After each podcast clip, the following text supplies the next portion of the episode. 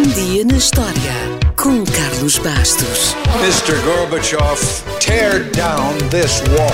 I have a dream. Aqui, posto de comando do movimento das Forças Armadas. Sim, é, é, é, é fazer a conta. Houston, we have a problem. Yes, we can. And now for something completely different.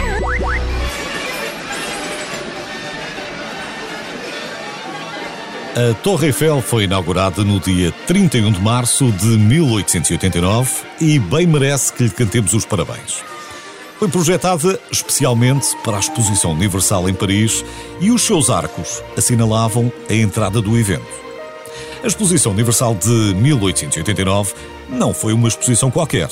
Nesse ano, assinalava-se o centésimo aniversário da tomada da Bastilha e o início da Revolução Francesa e, portanto, a festa tinha de ser grande. Foi aberto um concurso para projetar uma peça central espetacular. Peça que tinha que ser uma coisa do outro mundo para esta feira mundial e apareceram 107 propostas. A escolha não foi fácil, mas a Torre de Ferro do Sr. Eiffel foi a vencedora. Ora, como acontece em muitos projetos arrojados, logo houve quem reclamasse. No caso da Torre Eiffel, centenas de artistas intelectuais assinaram uma petição contra a construção da inútil e monstruosa torre, uma gigantesca chaminé preta de uma fábrica, diziam eles, que iria para sempre manchar a beleza imaculada de Paris. Mas o projeto foi para a frente e durante dois anos, dois meses e cinco dias, de 1887 a 1889, 300 trabalhadores usaram mais de 18 mil peças metálicas individuais, 2 milhões e meio de rebites e 40 toneladas de tinta. Hoje, para a manter com o ar jovem, são necessárias 60 toneladas de tinta para pintar de alto a baixo a torre a cada 7 anos. E é pintada em três tonalidades, que vão ficando progressivamente mais claras à medida que os pintores vão subindo, de maneira a aumentar a silhueta da estrutura contra o céu de Paris para ser ainda mais imponente. É possível que não soubesse isto. E provavelmente também não sabe que a Torre Eiffel já foi pintada de amarelo. É verdade, de amarelo. Aconteceu logo 10 anos depois da inauguração, mas os autores rapidamente mudaram de ideias. Bem, escusado será dizer que o sucesso foi imediato e durante a exposição universal, mais de 2 milhões de pessoas pagaram para subir as suas escadas. E desde aí, muitas mais.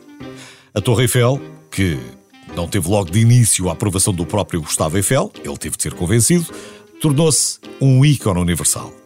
Apareceu em milhões de fotos e postais, filmes, logo com o James Bond à cabeça, documentários, programas, logotipos, selos, chapéus, t-shirts, enfim, em tudo o que desse para colocar as suas linhas e nós, claro, nunca esqueceremos que ostentou as cores portuguesas depois de termos vencido o Euro 2016 em França.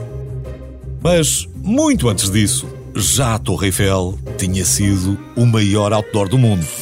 Quando a eletricidade passou a ser uma coisa do dia a dia, 250 mil lâmpadas coloridas foram presas a três lados da torre para formarem letras verticais com 30 metros de altura, onde se lia Citroën.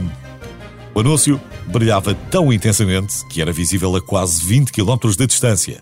E Charles Lindbergh serviu-se dele como farol quando pousou em Paris no final do seu voo transatlântico em 1927. O que é interessante é que a Torre Eiffel foi construída para ser uma estrutura temporária que só deveria ficar de pé mais 20 anos depois da Exposição Universal. E quando o contrato expirou, quase foi demolida. Quase. Mas o seu valor, como uma antena de transmissão de rádio, salvou-a. Uma decisão acertada, tendo em conta que, poucos anos depois, teve um papel crucial nas comunicações durante a Primeira Guerra Mundial e até ajudou a capturar a famosa Mata Hari. Portanto, podemos dizer que a rádio salvou a Torre Eiffel. E durante muitos anos, ela foi a antena de rádio e depois de televisão mais alta da Europa. E, na nossa opinião, também foi a mais bonita.